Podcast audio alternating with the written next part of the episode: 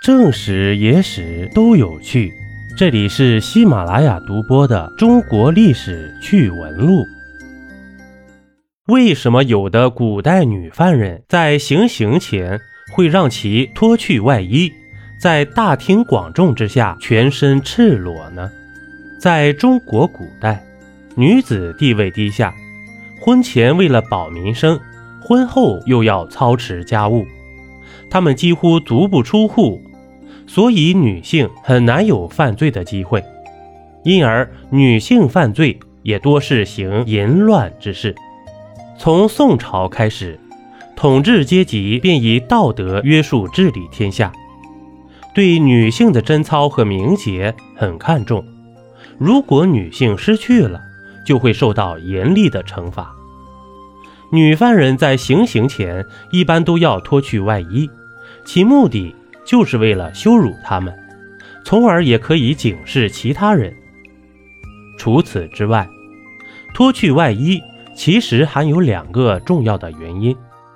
第一，便是因为女犯人在入狱的时候会被记录下身上比较明显的特征，比如胎记。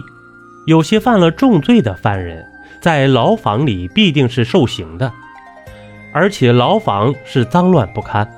等到罪犯行刑时，已经是蓬头垢面、面目全非，很难通过面部确认他们的身份。于是，在行刑之前，防止偷梁换柱，就需要用身体上的特征来验明正身。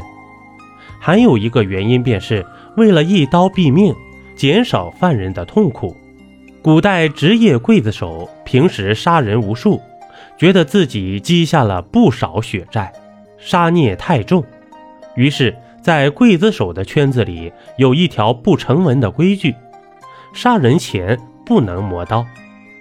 这把砍人的刀就是晦气之刀，无人愿意碰；而磨刀就是要帮助砍更多的人，被视为助恶积邪，所以再高的价钱也很难请磨刀匠去磨砍人的刀。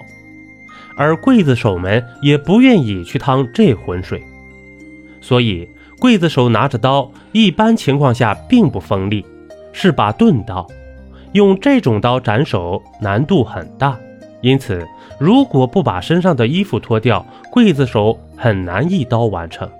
如果要是一次完不成，再次斩首的话，对犯人来说也是一种不人道的折磨。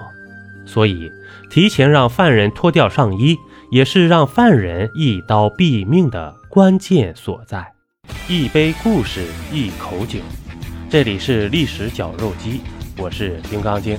本集播完，感谢收听订阅，咱们下集呀，不见不散。